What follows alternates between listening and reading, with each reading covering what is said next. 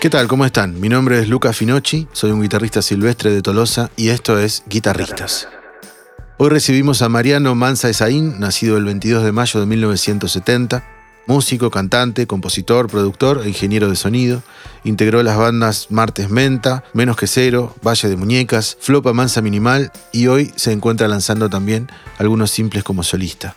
Grabó, produjo y mezcló más de 100 discos, incluyendo bandas como Blues Motel, Mataplantas, Norma y otras, pero hoy lo recibimos como guitarrista. Me acuerdo del shock de que la guitarra no sonaba a guitarra eléctrica, de que la guitarra no sonaba a guitarra eléctrica, eran unos temas que estaban como a caballo del punk rock y los Rolling Stones, ponele, y la guitarra no respondía y era rarísimo. Y después me acuerdo del momento en que, que empecé a mezclar y, pusieron la voz en solo y me agarró un ataque y me fui, me bajé por la escalera. Sí, sí, era una guitarra criolla a la cual en algún momento le puse cuerdas de acero y se le venció todo el mago.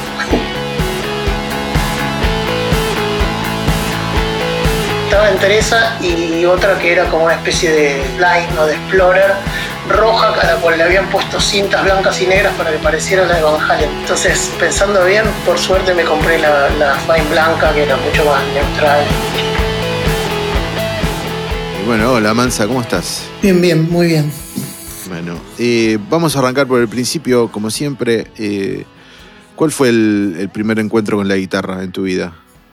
Cuando estaba en, en primer grado, creo, no, en segundo grado, había entrado a una escuela, eh, yo vivía un poco en el límite entre Villa Devoto, Villa del Parque, Villa Pueyrredón, y iba a un colegio en Villa Pueyrredón, un colegio del Estado, en el cual los sábados durante todo el día funcionaba una escuela de música. Ah, mira. Y, y bueno, cuando estaba en, creo, en segundo grado, empecé a ir a la escuela de música a tocar la flauta como todo niño argentino. la flauta dulce, esa Ricordi. Obviamente. Y en algún momento quise tocar la guitarra y me metí en, una clase que era de guitarra. Este, creo que hice casi todo el año y no logré, no logré aprender a pasar de, de mi a la. Mm. Y entonces fue el, el acto de fin de año hice mímica. Y fue medio como un trauma que me quedó, como, no puedo tocar la, guitarra. Como después, no sé, yo tenía 11, 12 años, empecé a tocar flauta traversa, tocaba música clásica y, todo ese mundo. Pero realmente volví a la guitarra cuando, cuando entré al colegio secundario. O sea que después de ese acto abandonaste. Abandoné, abandoné por completo, me sentía así como un inútil que no, no podía pasar de mí a la. es que bueno, uno tiene las manos muy chiquitas, ahí por ahí la guitarra era muy grande, andás a ver. Probablemente era eso. Me gusta pensar que alguien que no era yo tenía la culpa. Claro. bueno, y después, pero después retomaste la música con otros instrumentos, digamos. No, probablemente con la misma guitarra. Bueno, sí, seguí tocando distintos tipos de música. Sabía que me gustaba la música de algún tipo, como, como que algo siempre era el chico de, la escuela que escuchaba discos y, todo eso. Este, y en esa escuela de música que había en, la escuela primaria, yo me anotaba en todos los grupos que había para participar. Eh, no sé, había grupos de, de música de cámara, grupos de, música, qué sé yo, proyección folclórica, como se le decía en ese momento. Claro esas cosas progres que, sí, sí. Primavera alfonsinista estamos hablando. Sí, un poquito antes te diría. Ok. Pero ahí, más o menos, a, caballo. cuando, cuando entró en el secundario agarro como toda la, toda la explosión del rock argentino y la salida de las revistas como Cantar Rock, Toco y Canto y todo eso, y eso me dio ganas de, de agarrar la guitarra y ahí aprendí un poco con, esas revistas. ¿Y la guitarra estaba en tu casa? O? Sí, sí, era una guitarra criolla, este, a la cual en algún momento le puse cuerdas de acero y se le venció todo el mango. claro. Conocí un par de, compañeros en, el secundario que, con, los que empecé a hacer dúos y cosas así, y nos juntábamos a tocar y compartíamos discos, libros. Ahí, perdón, ahí cuando empezaste a, tocar, ¿siempre solo con, la, con el toco y canto o, fuiste algún profe o algo? No, solo, siempre solo. Creo que volví a ir a un profesor en algún momento cuando tenía 15 años o algo así. Fui a, la escuela de Malosetti unos meses, pero siempre fui muy vago para, para estudiar. ¿no? No, me bancaba mucho, me gustaba mucho.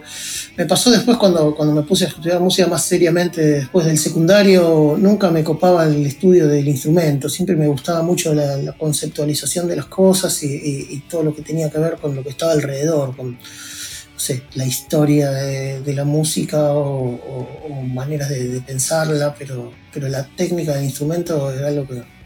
era lo que te tenías que sacar de encima. sí, me aburría mucho el estudio de eso. Bueno, por algo terminaste siendo productor, ¿no? También. Probablemente.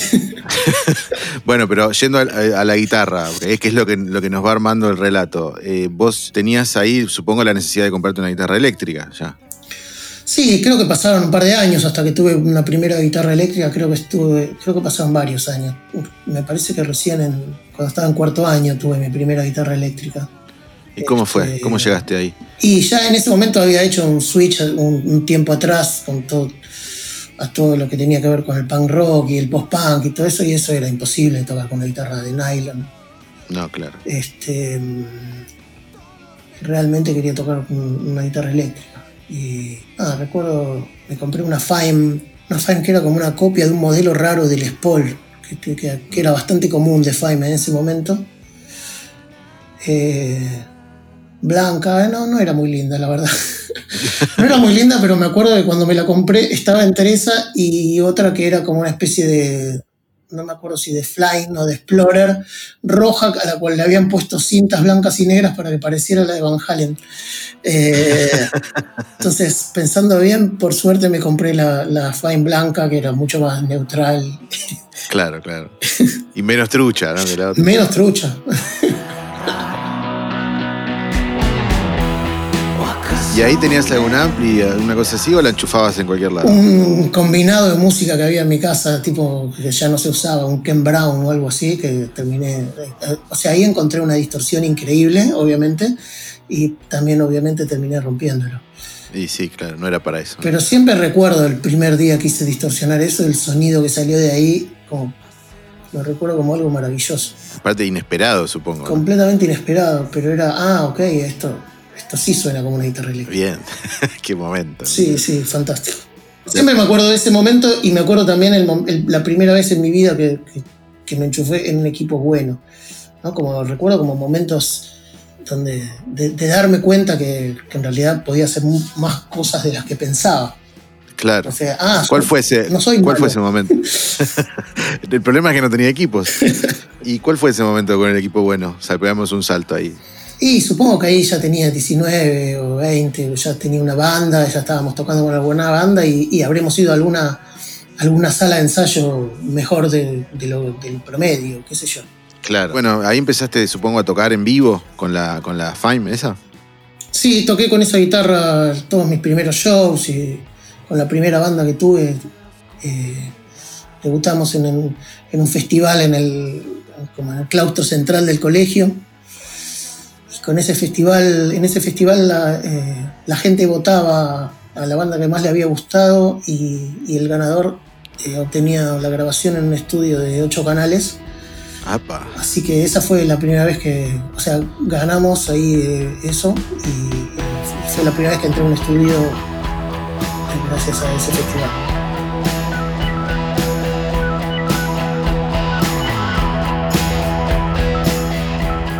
¿Cuál era el estudio de verdad? No me acuerdo el nombre, pero era un estudio cuya publicidad hoy no, superaría las, reglas mínimas de, decencia. Eh, tenía. La publicidad era una, una mujer en cuatro, básicamente. ah, ok. Con lingerie. ok. el, rock, el rock y la mujer eh, sumisa. Era tremendo, tremendo, tremendo. En alguna revista debe estar todavía. No ¿Y te acuerdas el, No me acuerdo el nombre. La, sensación de ese día de ir al estudio, de, ¿qué, te acordás? ¿De, uh, miedo? de... Me acuerdo todo de ese día. Eh, fue un, momento fantástico. Em, me acuerdo, por ejemplo, nadie, nadie me había dicho que tenía que llevar un equipo de guitarra, que no tenía por otro lado, ¿no? claro. Pero entonces las guitarras de, ese demo están grabadas por línea, que era algo que para un montón de músicas en ese momento funcionaba. Era mm. no sé, era un momento donde acá el, pop estaba dominado por, por, O sea, todas las bandas querían ser medio clones del soda estéreo, de, Nada Personal y Signos y no sé ni siquiera si doble vida todavía, puede ser. Eh, entonces el sonido de línea se usaba en un montón de cosas, era medio como un default. Claro. Eh, por más que seguramente los discos de Soda no estuviesen grabados así. no creo. este. Y bueno, me acuerdo del shock de que la guitarra no sonaba a guitarra eléctrica, eran unos temas que estaban como a caballo del punk rock y los Rolling Stones, y la guitarra no respondía, y era rarísimo. Y después me acuerdo del momento en que, empieza a mezclar y, pusieron la voz en solo y me agarró un ataque y me fui, me bajé por la escalera. ¿Por qué? Y porque fue como un shock, como no, no, es que no sé, como, como que te bajen los calzoncillos adelante de un montón de gente. Estaban ahí mis, mis, compañeros de banda, todo, y no, era algo que yo no estaba listo para escuchar. Claro, vos siempre te habías escuchado como tapado por todo el quilombo. Claro, como todo el mundo. No sé, yo después trabajando en estudio he visto bandas separarse en el momento que entró el cantante. Claro, sí, sí. Es un, momento muy difícil. Sí, sí. A mí yo creo que, estaban bastante bien las voces que canté en ese, en ese primer demo, pero, pero me acuerdo de esa sensación, de decir, bueno, y también me acuerdo de, en ese y en otro demo que vino después de ese, de la imposibilidad de explicar, de, la, imposibilidad de, saber cómo explicarle al técnico que lo que estaba haciendo no era lo que yo quería y no, no saber oh. explicarle qué era lo que yo quería. Y creo que eso es la, base que me llevó después a querer aprender sobre la cuestión y, terminar operando en estudios y produciendo y todo eso. Es que creo que es un problema que la mayoría de los músicos tenemos y que muchos eh, te lleva toda la vida resolver esa dinámica. Bueno, me parece que son, me parece que son etapas. Uno primero empieza a escuchar los discos que le gustan, después empieza a ver que hay, que hay nombres que se repiten en los créditos y que, uy, mirá, este disco que me gusta lo grabó tal persona y este otro también. Y este. Entonces ahí empezás a sospechar que hay un paso más y que no es solamente eh, que uno hace la música y después cuando se grabe va a sonar como uno quiere. ¿no? Como a partir de eso hay millones de posibilidades y y bueno, me parece que son etapas y que uno va aprendiendo eso de a poco. Y hablar. Y ahí, bueno, en esos demos tenías la, la Fime y no tenías Ampli. Y supongo que a, partir, a partir de eso se te generó una necesidad de, ir mejorando el equipamiento, ¿no?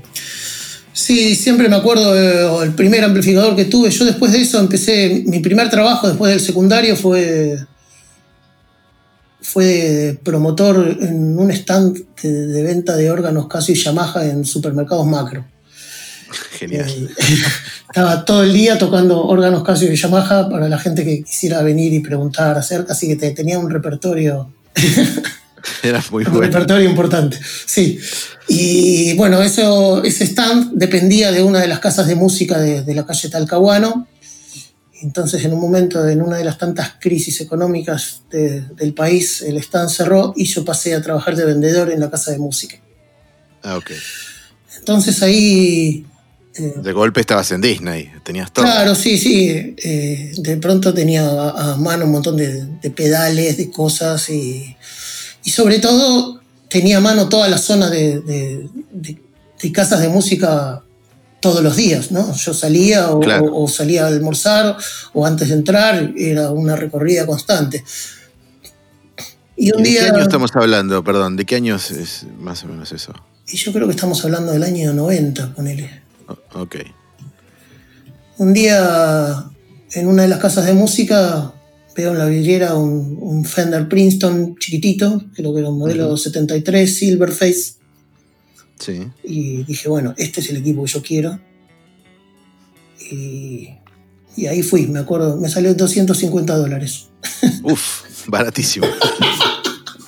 y bueno, ese fue mi primer equipo. O sea, arrancaste con todo, bien arriba. Sí, sí. Eh, ¿Y ahí tenías, la Fime todavía? No, perdón, ahí ya tenía otra guitarra. En, el medio cambié de guitarra, tuve, ahí ya tenía la guitarra que, después fue mi guitarra de siempre, ¿no? La Telecaster que me hizo el luthier Horacio Lista. eh, a quien conocí. ¿Y cómo llegaste a esa guitarra? Claro, alguna vez lo conocí a Horacio eh, buscando a alguien, que me repare la Fine blanca esa que tenía.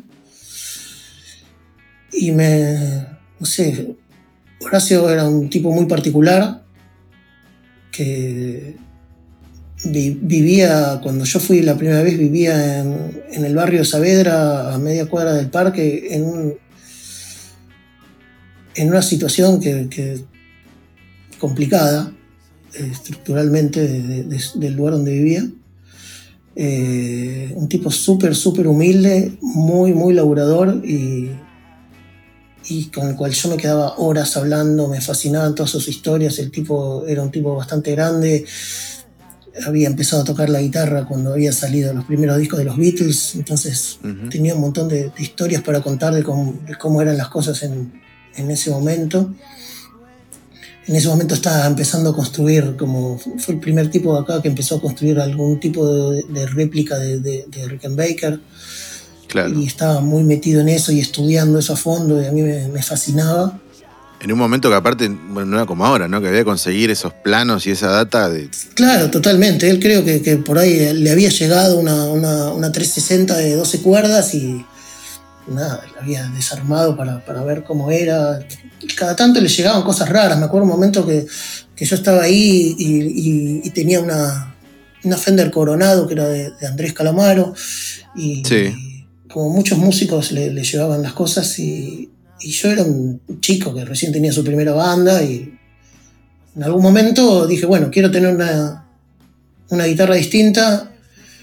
No eran tan caras las guitarras, pero era difícil encontrar. No había, no había casas de música casi que vendieran, no sé, una Fender nueva. O, claro. Este, como recién ahí estaba empezando, ¿no?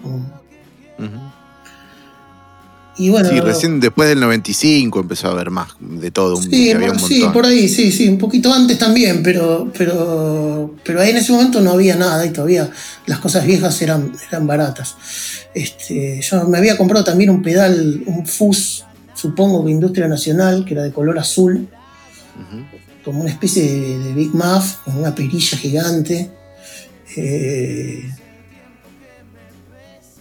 y mi equipo era muy, muy limpio, ¿no? El Fender Princeton era extremadamente limpio, no, no rompía como, como rompen, no sé, los Fender Blackface o algo así. Entonces el contraste entre el sonido cuando tenía el fuzz apretado o no era muy, muy violento. Este, pero bueno, la cuestión es que yo sabía que quería una Telecaster, a mí en ese momento eh, me gustaba mucho Keith Richards y, y Joe Strummer y Ray Davis, eran como los músicos que que a mí me gustaba y que me gustaba cómo le quedaba esa guitarra colgada. Así que me hizo esa Telecaster que inicialmente fue toda negra. Tenía el mango con, tapa de, ébano. Y que en algún momento, cuando estaba a punto de, arrancar yo con menos que cero, le saqué la pintura y pasó a ser eh, color madera con, el pico negro. Qué jugado. ¿Vos se la sacaste? No, no, se la llevé a él. Ah, ok. me, la dejó preciosa. Así que esa fue la guitarra que me acompañó durante muchísimos años y la guitarra en la cual grabé todos los discos de Menos que Cero y, también el primer disco de Valle de Muñecas.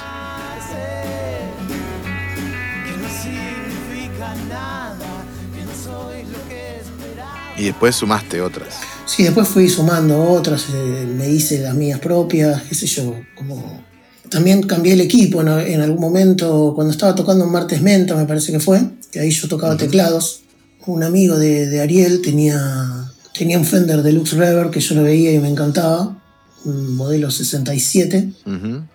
Y la verdad que no recuerdo si se lo compré o si se lo cambié por el Princeton. Me parece que yo vendí el Princeton por mi lado claro. y le compré el Deluxe a él. Y ahí y, fuiste sumando más pedales también. ¿Cuándo empezaste a, ¿O no, no fuiste de muchos pedales? No, no fui de muchos pedales hasta hace dos o tres años, creo. en serio. O sea, solo tenía fuses. Solo fuses. Solo tenía fuses un montón. Y tuve, tuve el Fender Tom Bender, que, tenía, que era Fuse y Guagua. Tuve ese que te, dije antes. Tuve alguno que, trató de construir mi hermano en algún momento con, algún circuito, tenía un, libro que había encontrado en, una, en alguna de esas librerías de usadas de la calle Corrientes, un libro argentino de, de fines de la década del 60 con circuitos de, efectos. Imagínate los efectos que se usaban en ese momento. Así que había un montón de, efectos para guitarra y estaban los circuitos ahí. Supongo que él debe tener ese libro. él es de armar cosas, yo soy de usarlas. claro, claro. Está bien, bueno. Cada uno con su rol. Sí.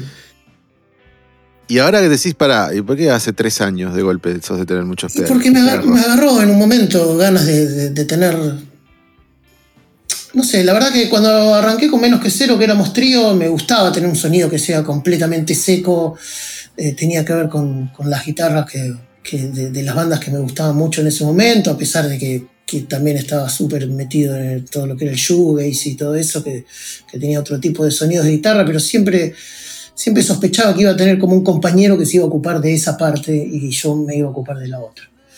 Claro. Eh, me gustaba esa cosa del sonido seco y medio latigazo que te da eh, la falta de, cámara, de delay y la combinación con, con la Telecaster o la Rickenbacker o ese tipo de guitarras. O el filo te gusta. El filo, sí. esa cosa de poder pegarle, ¿no? Como yo siento que la manera de tocar que, yo tengo cuando agarro una guitarra con doble bobina, tengo que tocar de otra manera. Sí, sí, sí. Eh, como que. No sé, la Telecaster. Como que la dinámica la tenés en el golpe, en la mano, en la derecha. Totalmente, sí, sí. Sí, yo siempre tuve una muy buena mano derecha, mucho mejor que la izquierda.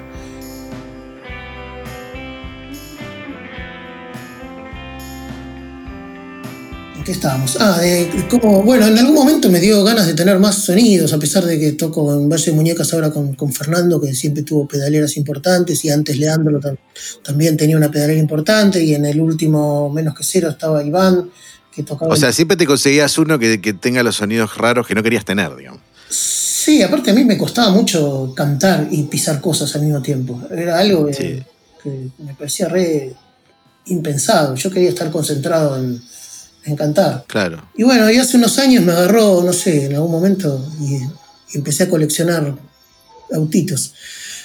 Eh, tenía, o sea, tenía algunos, pero que, los usaba mucho más para grabaciones de, otra gente. Siempre tuve mi, colección, no sé, uno de cada cosa. De distorsiones siempre fui de tener varias. Bueno, y más pensando en el estudio, ¿no? Que uno por ahí necesita determinado sonido. Por eso, por eso me, me, gustaba mucho cada vez que producía una banda trabajar los sonidos de guitarra. No sé, creo que los discos que produje, de los cuales estoy más, orgulloso, se nota muchísimo mi, mano en los sonidos de guitarra, en la variedad. ¿Y cuáles son esos discos? Si los puedes nombrar, pues por ahí. Sí, obvio.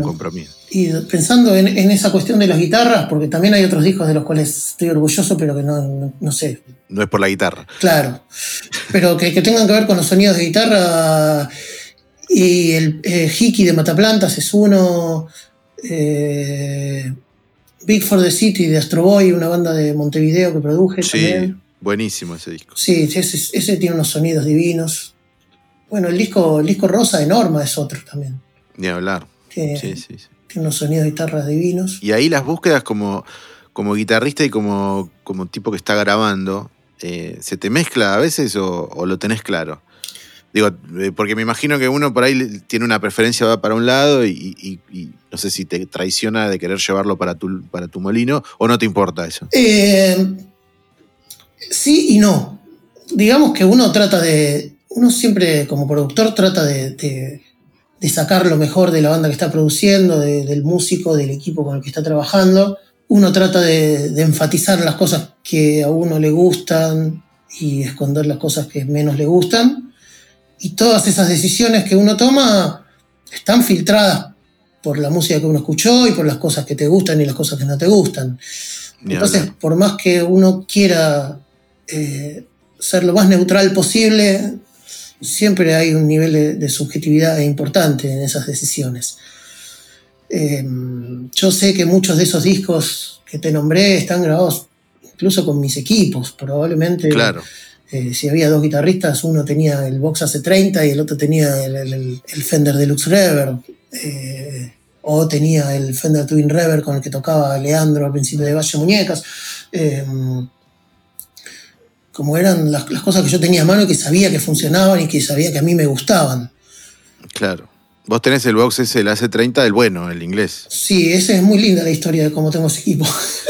Contala. yo trabajaba, cuando se separa Martes Menta, yo sabía que quería trabajar, eh, sabía que quería trabajar en estudios de grabación. Entonces, no sé, creo que a la semana siguiente de, la separación de la banda, voy al estudio del Abasto, que es donde habíamos grabado el primer disco de Martes Menta con Álvaro Villagra.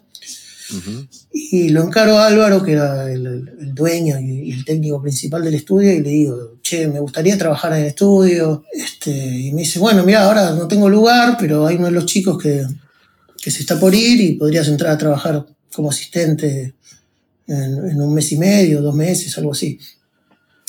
La cuestión es que entré a trabajar. Eh, el primer disco del que fui asistente fue el, primer disco de Blues Motel, que justamente fue una banda con la cual, a la cual yo le terminé grabando cerca de 10 discos después, terminé siendo sonidista en vivo durante millones de años. Y en ese momento em, empieza a entrar al estudio todo lo que, lo que fue el catálogo del sello de discos milagrosos, que es el sello que hizo Sergio Fasanelli cuando se termina Radio Trípoli, que era el sello por el cual había salido Martes Menta. En, ese, en ese sello sale Galerías de Esperanza de Masacre, sale Cabeza de Pez, que es el, primer disco que yo grabo como operador, y un par de cosas más. La cuestión es que parece que, que, Chuchu Fasanelli le debía muchísima plata al estudio por todas esas grabaciones.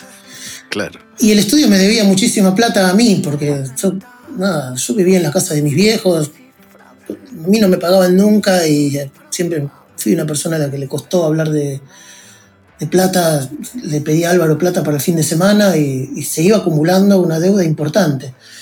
Claro. Y bueno, la cuestión es que Chuchu era coleccionista de cosas box. Tenía una colección increíble de, equipos y guitarras y bajos viejos, nuevos. Y en algún momento de que la cuestión económica le apretaba un poco, empezó a vender las cosas nuevas que tenía. Y bueno, tenía ese box hace 30 inglés, de la que todo el mundo que concuerda que es la, mejor tanda de, de, reediciones inglesas, ¿no? Como creo que es el año 90 o algo así. Sí, que cuando uno prueba un box de esos que andan bien, estás en el cielo. cuando probás el, el, el, que anda mal, es una porquería.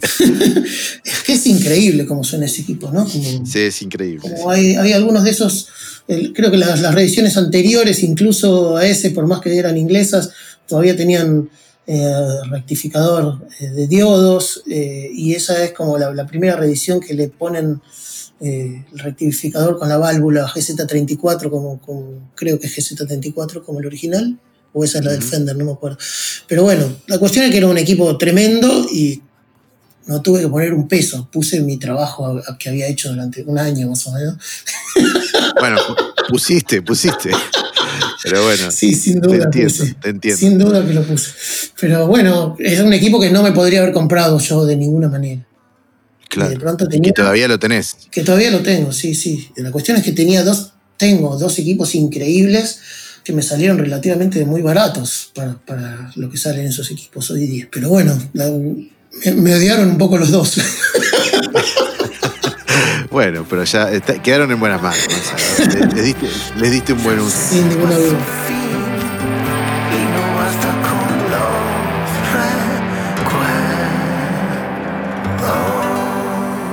Quería preguntar a vos particularmente, eh, ¿qué hay que tener en cuenta a la hora de, para vos, que sos un guitarrista de, mucha, de mucho recorrido en vivo, compositor además y todo, pero que también sos un tipo que sabe grabar discos, digo, y, a la hora de grabar una guitarra, por ahí eh, hay muchas opiniones, yo, pero ¿cuáles son para vos las cosas importantes para grabar una viola? Me parece que es muy distinto para cada caso. Mm. Em, no sé, yo fui toda la vida un defensor de cierta manera grabarla y ciertos micrófonos y cierta manera tomarla y, estuve grabando unas cosas los últimos años que van en contra de todo eso que hice durante, tanto tiempo. No sé, por ejemplo, nunca me gustó a mí mucho el SM57 que usa todo el mundo para las guitarras. claro, es un clásico, ponen ese y un condenser, ¿no? Claro. Nunca, obviamente nunca me gustó la guitarra grabada por línea y sin embargo eh, grabamos algunas cosas en los últimos años donde usé solo 57 o incluso distorsiones por línea y, encontré una estética que me gusta en eso. Me parece que hay casos donde uno lo que quiere es, como, como, en toda la producción, ¿no? como en el mismo concepto de, de grabar una banda, hay casos donde uno quiere replicar lo más cercano posible lo que está saliendo del parlante. Y hay casos donde uno quiere inventar una cosa nueva, con algún sonido que tiene en la cabeza que resulta apropiado para, la canción.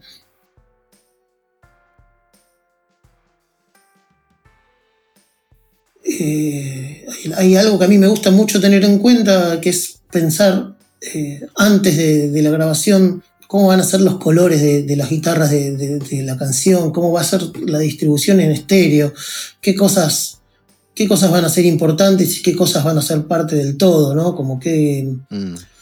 muchas veces hay solos o, arreglitos extra durante las estrofas y uno entonces se tiene que preguntar, ¿ese solo o esos arreglos eh, ocupan el lugar de la voz cuando la voz se va o no, o es algo, o, es algo que, que, sigue siendo parte de la guitarra que está al fondo mientras la voz está. Entonces, Porque muchas veces incluso te pasa que después escuchas un disco y ese arreglito chiquito que entra, que por ahí para uno no era importante, termina siendo lo que se canta, ¿no? Como lo que te queda en la cabeza. Claro, sí, sí. Hay veces que uno quiere que haya, que, que, que, no sé, ponerle que es una banda de dos guitarras. Eh, hay veces que vos querés que, en el momento que ocurre el solo, las guitarras sigan como estuvieron a lo largo del tema y que el solo esté del, lado que está esa misma guitarra y más o menos el mismo nivel, que solamente va, a cortar simplemente por su, por su sonido.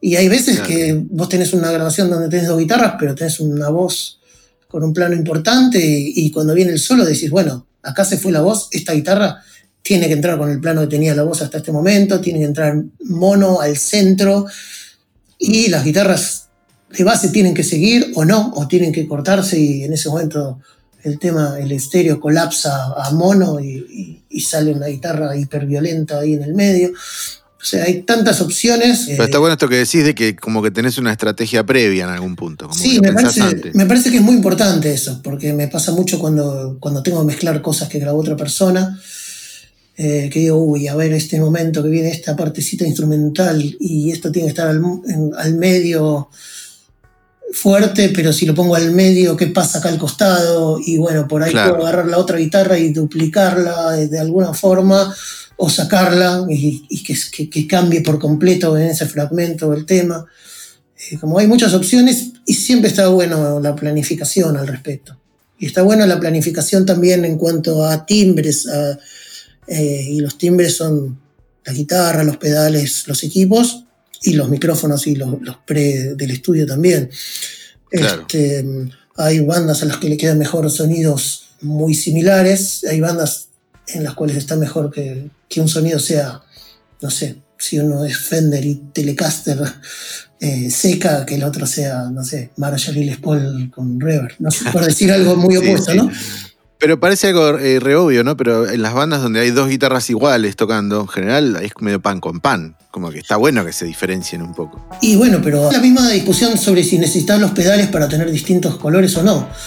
Claro. yo puedo escuchar eh, los Stones con, con Keith Richard y Ron Wood, que muchas veces están tocando los dos Telecaster.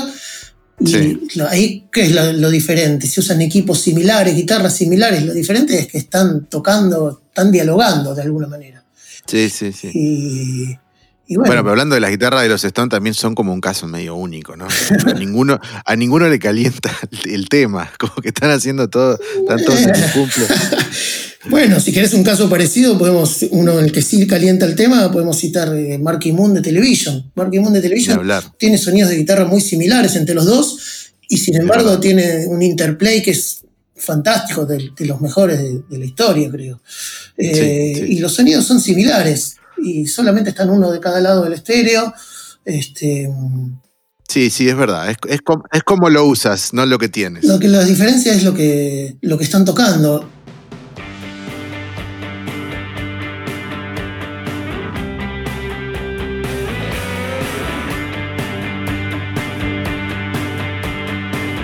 No sé, yo la verdad estoy bastante contento de haber hecho el camino que hice con mi sonido y, de haber sido un poco reacio en los pedales durante tantos años y haber eh, desarrollado una manera de hacer dinámica que está en la mano y, no tanto en los pedales.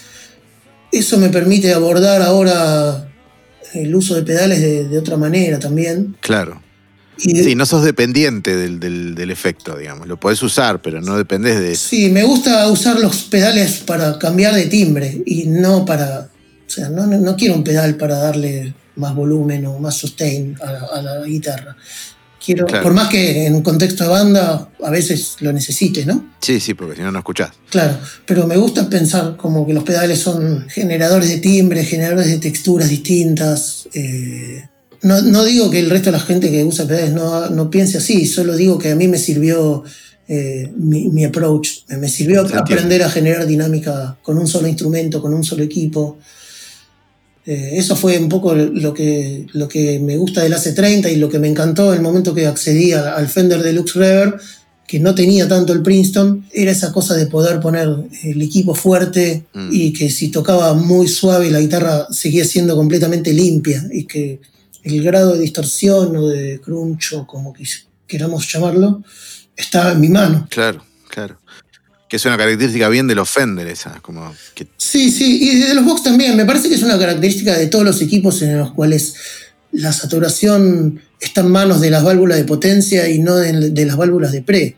Eh, las, válvulas de, potencia, eh, sean las CL84 de los Vox o las 6B6 o 6L6 de los Fender, trabajan con muchísimo voltaje. Entonces, eh, al mismo tiempo que tienen un, buen headroom, eh, permiten eso, ¿no? Como, como, ser muy dinámica, responder muchísimo al toque de la púa o del dedo.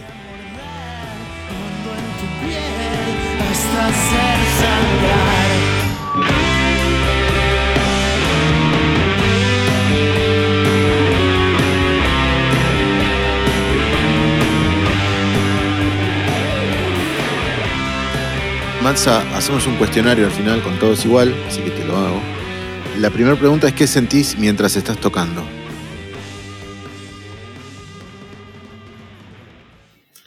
Uf, qué pregunta filosófica. es un poco filosófica, sí, un poco.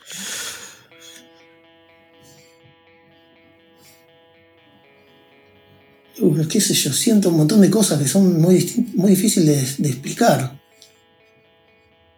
Eh, por ahí puedo llegar a caer en los, clichés más tremendos de, la historia, pero...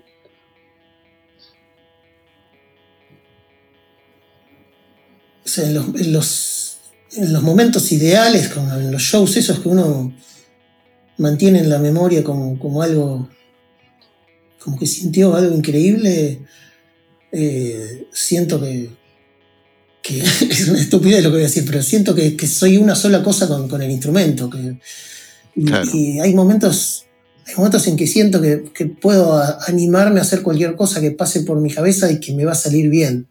En, esos momentos de, shows donde está todo dado, donde la parte técnica funciona perfecto y uno se escucha perfecto y, ocurre esa especie de, conexión entre todos los que estamos al mismo tiempo en el escenario y uno tiene la certeza de, de que abajo se está, se está percibiendo eso, en esos momentos siento que, puedo animarme a, las cosas que no me salen en la sala de ensayo, a las cosas que no me salen en los estudios de grabación y que las voy a hacer y voy a salir bien parado. genial, genial. La otra pregunta es, eh, ¿cuáles son tus referentes en la guitarra? Los primeros que se te vienen. Los primeros, eh, yo creo que de, mi adolescencia, podría decir Keith Richards, eh, Joe Strummer, después podría decir eh, Pete Townshend y Neil Young, pero creo que llego a Pete Townshend por Paul Weller y creo que llego a, Neil Young por Kurt Cobain. Eh, que, también son dos guitarristas que, me gustan mucho. Y después creo que los que terminan de, definir un poco mi estilo son eh, Peter Buck y Johnny Marr. Peter Buck de R.E.M. y Johnny Marr de los Smiths. Y el, Psycho Candy de Jesus and Mary Chain y, Y Easy Anything y, Loveless de My Blue Valentine son los, los otros discos que, que, por ahí tienen otro tipo de sonidos de guitarra, pero que, que, que, marcaron mi manera de tocar la guitarra. Este, claro, los que te hicieron el tatuaje en el cerebro. Y bueno, y Marky Moon de Television, que ya lo nombré antes. Creo que por ahí más o menos ahí tengo la, la paleta de, de colores que manejo. ¿Un consejo para otra guitarrista o para otro guitarrista? Me parece que está bueno que está bueno aprender a tocar canciones, más allá de que uno lo que quiera hacer es guitarrista, que está bueno aprender a tocar canciones y, y, y a cantarlas. Está bueno la guitarra como instrumento de acompañamiento y, y te abre la cabeza para trabajar, para, para poder pensar después cómo, cómo, lo que uno toca está en función de otra cosa y no es un hecho en sí mismo.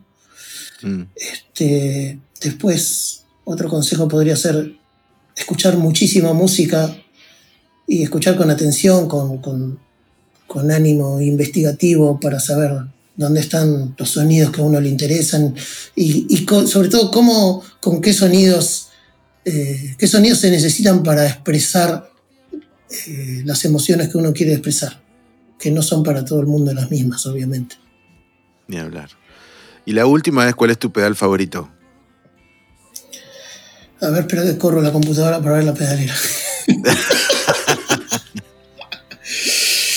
Uy, la verdad que no sé. Eh, creo que el pedal que más usé y, y, toda la vida fue el Big Muff. Tengo un Big Muff, eh, esos Big Muff rusos verdes, de, no sé si son de fines de los 80, principios de los 90, que me compré cuando salió Inútero de Nirvana.